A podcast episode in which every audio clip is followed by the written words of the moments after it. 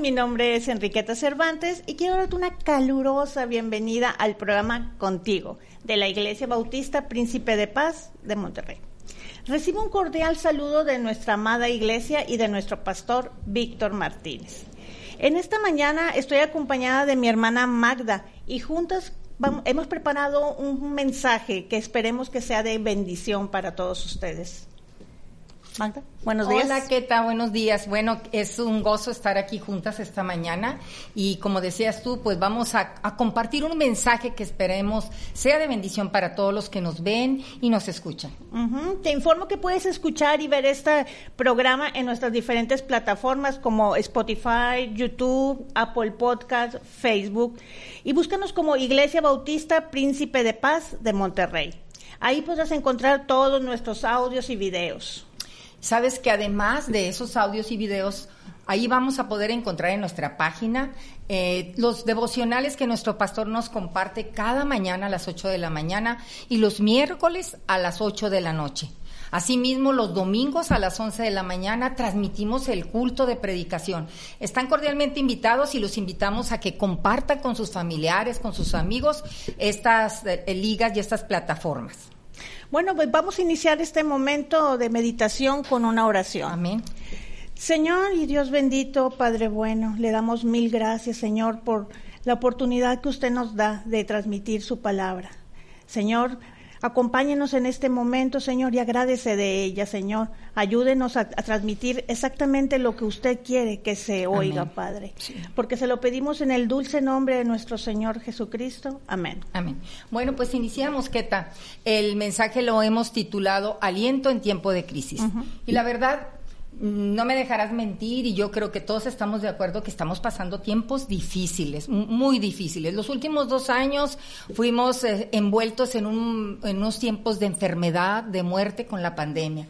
Muchos de nosotros perdimos seres queridos, algunos otros están en tribulación económica porque perdieron sus empleos, tantas cosas. Hemos pasado tiempos muy difíciles y estos pues provocan en nosotros tristeza, ansiedad, preocupación. Hay muchas veces que esos casos se agravan y llegan hasta la depresión y hasta el suicidio. Aún no salimos de la pandemia, que realmente estos últimos tiempos se han incrementado nuevamente. Hay una oleada, ¿verdad?, del COVID y eh, cada día se incrementan a más de mil casos diarios. Pero no salimos de esa sin que estamos viviendo otra situación muy difícil la crisis del agua, la sequía que está agobiando no solamente a Nuevo León, sino a muchos estados de la República. Y leí ayer que ya muchos países en el mundo están eh, con el problema de la escasez de agua. Y no bastando esto, no sé si te has dado cuenta, pero últimamente los homicidios, los femicidios se han incrementado de una manera tremenda. Hace unos días escuchaba ayer o antier en las noticias que aquí nada más en la ciudad de Monterrey durante el mes de junio ya llevan más de 140 casos de homicidios. Y esto, pues, preocupa.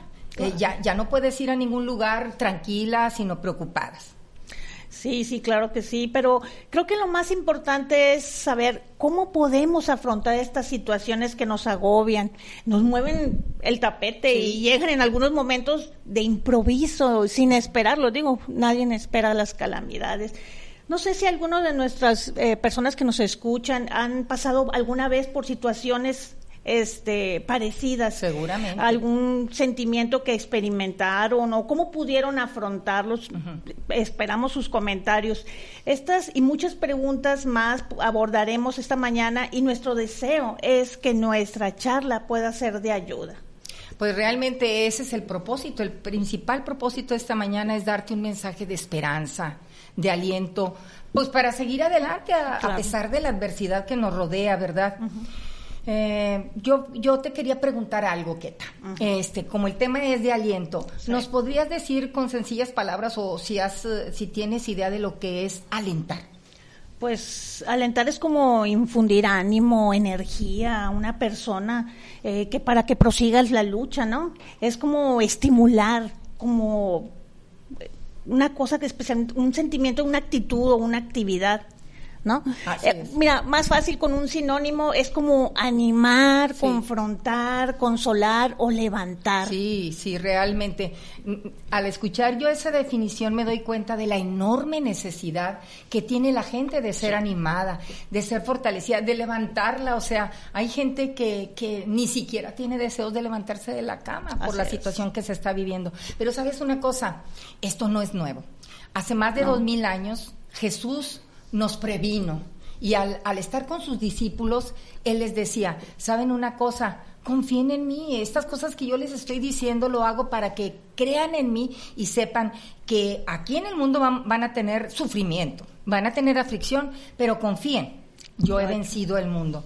A mí me gustan mucho estas palabras de aliento y realmente, Keta, tú sabes y lo hemos vivido, la, Biblia está llena de palabras de aliento y de, y de ánimo para todos nosotros. A mí me gusta en especial una porción muy importante que el apóstol Pablo, fíjate, el apóstol Pablo, que fue perseguido, que fue apedreado, que estuvo a punto de morir tantas veces, escribe en su segunda carta a los Corintios, capítulo 1, versículo 3 y 4. Lo vuelvo a repetir, Keta, porque si alguien tiene la Biblia para que para que nos siga. Es segunda de Corintios, capítulo 1, versículo 3 y 4. ¿No lo puedes leer? Claro, por supuesto, dice, y es muy hermoso, bendito sea el Dios y Padre de nuestro Señor Jesucristo, Padre de misericordia y Dios de toda consolación el cual nos consuela en toda tribulación nuestra, para que nosotros podamos consolar a los que están en cualquier aflicción con el consuelo con que nosotros mismos somos consolados por Dios. Qué linda porción. Espero que la subrayen como yo la tengo subrayado en todas las versiones. Este versículo, tal? inicia con dos palabras muy importantes. Bueno, inicia el apóstol Pablo diciendo que Dios es bendito, ¿verdad? Pero nos habla de un padre, un padre con dos características. Es padre de misericordia y es padre de consolación. En palabras sencillas, ¿qué es para ti misericordia y qué es consolación? Bueno, misericordia es cuando Dios nos da algo que no nos merecemos, ¿verdad? Es decir, nos perdona.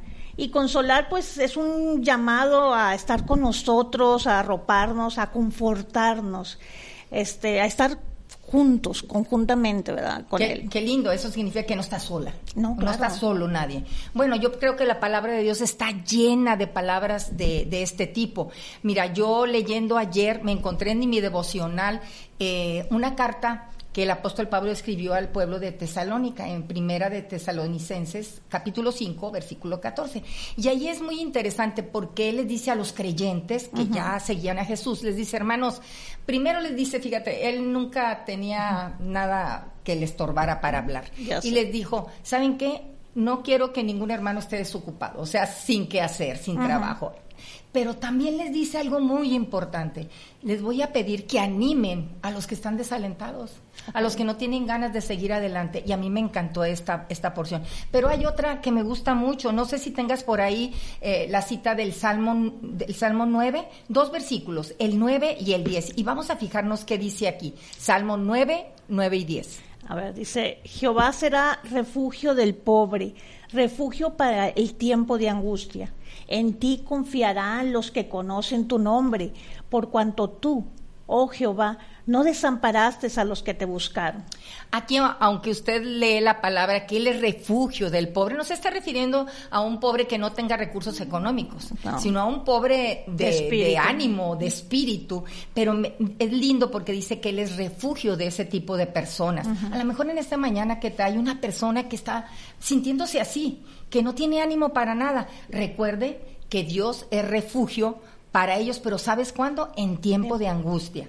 Pero también dice que en ti confiarán los que conocen tu nombre. Para conocer el nombre de Dios no significa que sabemos que se llama Jehová, Elohim. No, no, se está refiriendo a su personalidad. Él es un Dios todopoderoso, le conoces personalmente. El que lo experimenta. Que lo experimentan. Dice que Él no desampara a los que le buscan. Recuérdenlo, Él no desampara a los que le buscan. Bueno, Jesús alentó a sus discípulos también. Recuerdas que estuvieron tres años conviviendo juntos, enseñándole las cosas que deberían de hacer. Y llega un momento en que Él va a partir Y Él quiere enseñarle a ellos que no van a quedarse solos. Ahí en el Evangelio de Juan, que acabamos de estudiar últimamente las mujeres en la iglesia. Y Él les habla en Juan 14, 26, que no iban a estar solos, que iban a enviar a un consolador, que era el Espíritu Santo. Y, y el consolador, pues nos está hablando de la porción de que es Padre de consolación, porque nos consuela que cuando tú estás pasando por una prueba, es hermoso cuando alguien te abraza porque no te sientes sola. Y esa es la promesa que hace, es vigente el día de hoy. Así que yo te voy a preguntar una cosa. Tú tienes dos hermosas señoritas y un joven. Claro. ¿Qué haces, Keta, cuando ellos están tristes, decepcionados o angustiados o preocupados? ¿Qué haces? Pues este, tenemos el club de la frazadita, ¿verdad? Nos, nos, nos arropamos, ¿verdad? Nos platicamos así en la intimidad del, de estar así juntitos, ¿verdad? Viendo películas salen temas o así, ¿verdad? Pero sí, por lo general estás muy, muy cerca. Ese es el, ese es el, la manera en que te puedes, este, y a veces ni tienes que hablarles, ellos, solamente estar con ellos. Perciben, perciben sí, perciben. tienen compañía, ¿verdad? Exacto. Bueno, pues así como nosotros como padres, cuidamos, alentamos, apoyamos a nuestros hijos, cuanto más nuestro Padre Celestial lo hará con nosotros. Yo creo que es muy importante que tengamos esta idea en nuestro corazón, este pensamiento. Exacto. Oye, Magda, pero aquí hay una pregunta que yo creo que todo mundo se la pregunta, todo el mundo dice, pero ¿por qué? ¿Por qué somos puestos en aflicción? ¿Cuál es la idea? Bueno, el origen está desde el Edén. Desde la caída del hombre íbamos a tener a dolor, aflicción. Pero, pero esto no, no lo hace Dios como que a ver qué, qué les pasa, ¿no? Sino que Él lo hace con propósitos muy interesantes. Uno de ellos es formar el carácter de Cristo en nuestras vidas. Nosotros tenemos que ser ese ser compasivo, ese ser que perdonaba Jesús. Sí, y, y lo más importante en los momentos de, de, situaciones difíciles, yo he aprendido que en lo personal, a que debo confiar ese, esa situación a Dios. No tratar de resolverlo. Yo soy de una de las personas que, que, está muy acostumbrada a que me pasa una situación, inmediatamente la trato de resolver. Pero me ha enseñado que yo primero debo ponerlo en sus manos y que entonces él va a usar personas, va a usar situaciones y va a resolver la situación que nos agobia en ese momento. Necesitamos reconocer que no es por nuestras propias fuerzas que podemos resolverlo. Necesitamos reconocer que somos débiles y acudir al único que nos da fuerzas en todo momento. Él es nuestro Padre y Dios. Oye, ¿recuerdas en la palabra de Dios alguna porción donde nos habla de que no había otra cosa más que confiar en Dios? Pues nada menos que Pablo, ¿no? Cuando le tocó el naufragio o cuando lo arrestaron o cuando estuvo en la cárcel. Así es. Él, pues no, no estaba en, no, no, era lo mejor para él, ¿verdad? Pero él dice en Primera de Corintios 1, 8, 10, dice, porque hermanos, no queremos que ignoréis acerca de nuestra tribulación que nos sobrevino en Asia, pues fuimos abrumados sobremanera más allá de nuestras fuerzas, de tal modo que aún perdimos la esperanza de conservar la vida. Dice, pero tuvimos en nosotros mismos sentencia de muerte para que no confiásemos en nosotros mismos, sino en Dios que resucita de los muertos el cual nos libró y nos libra, y en quienes, y en quien esperamos que aún nos librará de tan gran muerte. Sí, qué, qué, momento tan especial, ¿no? Yo recuerdo mucho en esa porción de que empezaron a ver el mar turbulento, tanta, tanta tempestad que venía, que lo que empezaron a hacer es, bueno, yo diría inteligentemente, a tirar las cosas pesadas del barco, a tratar de que la situación este, se calmara de alguna manera. ¿Y qué pasó? Oraron. Y... Cuando ya oraron, cuando ya se entregó al Señor, el Señor calmó el mar, porque es, un Dios que calma el mar. Muy bien. Exacto. Oye, Magda, pero entonces, bueno, recibimos tribulación, pero ¿qué hay que hacer para recibir ese consuelo, ese ánimo, ese empujoncito para seguir adelante? Pues la Biblia está llena de la respuesta que a la pregunta que haces. El Señor nos dice en Mateo 11, 28, venid a mí, vengan a mí todos los que estén trabajados y cargados, que yo os haré descansar nos está invitando a descansar en él. No podemos llevar esta situación. Yo veo, por ejemplo, lo del agua. El gobernador está haciendo todo lo mejor que puede para, para solucionar la situación, que realmente no es que él lo haya provocado. Esto es de años atrás. Todos somos partícipes y responsables de que no fuimos buenos mayordomos del agua, pero también tenemos que ver la palabra de Dios. En, en el Salmo 55, 22 nos habla que echemos nuestras cargas al Señor y que las va a cargar. Así que, ¿qué hacer? Pues ir a buscarle, ir a buscarle a Él y, y confiar y descansar en Él. Ok, entonces vamos a ver entonces el propósito de esta tribulación y el propósito de por qué Dios nos consuela, ¿verdad? Siguiendo la, el pasaje de Segunda de Corintios 1, 3, 4. Sí, el propósito ahí mismo lo dice Keta. Primero nos dice que Él nos consuela en nuestras tribulaciones para que nosotros podamos consolar a otros. O sea, nada es sin propósito. Claro. Tú pasas por una situación, la pones delante de Dios, Él te responde y tú vas a encontrar a alguien a tu alrededor. Es más, debemos estar alertas para cuando hay necesidad de gente que está pasando por tribulación, compartirle tu experiencia y decirle, yo pasé algo semejante. Sin embargo, puse todas mis cosas en, en, las, en las manos de Dios y esperé. Y todos los días le estaba pidiendo lo mismo. Sí, pues para un cristiano todo sirve, ¿verdad? Yo, yo te pregunto, ¿Qué cosas prácticas podemos hacer para consolar a otros? Pues podemos alentarlos a confiar en Dios y dar nuestra propia experiencia y testimonio. ¿Qué hace el Señor en nuestra vida? Podemos orar, orar por las personas. Ya ves que, bueno, en pandemia pues era por teléfono o por videollamada o no sé, ¿verdad?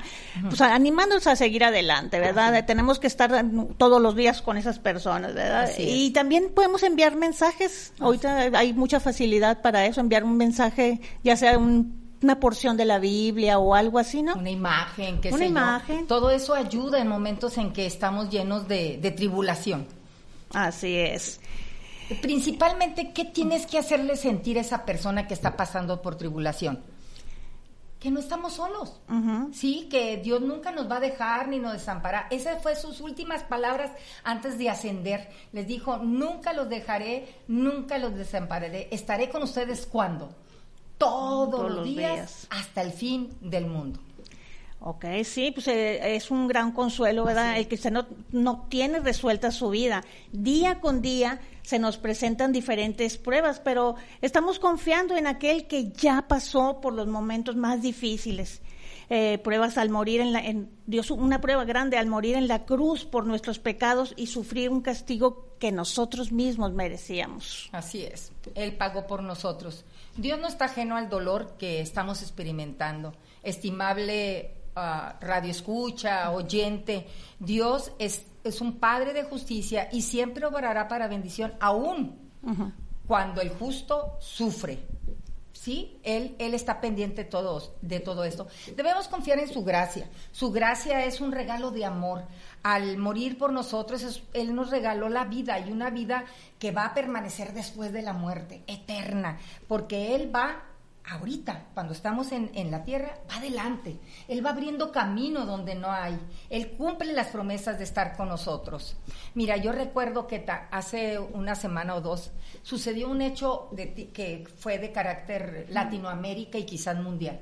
Un matrimonio chileno que regularmente, desde que ha tenido grandes problemas Haití, ellos iban como misioneros a trabajar con los niños, daban su tiempo, su ah, dinero. ¿Y sabes qué sucedió? Unos maleantes secuestraron al, al joven, al esposo, e, era un joven de 32 años, misionero, y llevaban también a su hija, pero él les suplicó que dejaran a su hija y se lo llevaron. La razón, pues iban a pedir una, una recompensa, un rescate, ¿verdad? Eh, a mí me sorprendió ver un video que la esposa, joven mujer, dio al mundo. Sí, fue Él dijo, estamos pasando por momentos de dolor, pero ¿saben una cosa? Esto sucede para que todos se den cuenta que tenemos un Dios todopoderoso, que Él está contigo, no está solo, le mandaba el mensaje a su esposo. Uy, me emociono. No está solo, Dios está a tu lado y el, el, plan que Él tiene va a ser para bendición. Ella no sabía que su esposo iba a ser rescatado con vida, sin embargo siguió, siguió creyendo. ¿Y cuál fue nuestra noticia? que nos llenó de gozo, él fue rescatado y está libre nuevamente con su esposa y con sus hijos. Y él dice que él va a seguir compartiendo de Cristo a donde quiera que vaya. Ella tuvo que esperar dos semanas para que lo liberaran. A veces en nuestras tribulaciones tenemos que esperar más tiempo. El consuelo y, la misericordia a veces lleva tiempo. tenemos que esperar, pero debemos nosotros estar acompañando, si nos es posible, a la persona que está pasando por tribulación. Exacto. Sí, pues los tiempos difíciles han llegado y están estacionados. Así es. No se van, no podemos ignorarlo. ¿Qué esperar? ¿Seguiremos igual que antes o buscaremos al que apacienta las aguas turbulentas de dolor, de incertidumbre y de temor? ¿Sabes una cosa que yo he decidido seguir confiando en el que reina? Y, y, yo les digo en el que reina y les voy a compartir esta cita que está en Isaías 57:15. Dice así, porque así dijo el alto y el sublime, el que habita en la eternidad y cuyo nombre es el santo. Yo habito en la altura y en la santidad, y también con el quebrantado y con el humilde de espíritu, para hacer vivir el espíritu de los humildes y para vivificar el corazón de los quebrantados. Qué hermosa promesa, ¿no? Él sigue reinando, Él sigue en su trono a pesar de todo lo que estamos viendo a nuestro alrededor y Él va a responder al corazón contrito y humillado, humilde, que reconozca que por sus propias fuerzas no puede hacerlo, pero que Dios sí lo puede hacer. Claro que sí. Pues vamos a hacer una oración, ¿no? Para, para cerrar este, este momento tan hermoso, ¿verdad? Vamos a pedirle a Dios. Dice, Padre, perdona toda nuestra arrogancia pensando en que somos autosuficientes. No, Padre, te necesitamos. Aclama la lucha, el, el del alma, de la ansiedad, de la incertidumbre. Ven y trae paz al corazón. Rogamos porque seas nuestra luz y guía en estas tinieblas que nos rodean. Esperamos en ti, siempre en ti. Consuela corazones dolidos por la pérdida de los seres amados. Levanta de la cama a enfermos desahuciados y muestra tu poder, Señor. Amén.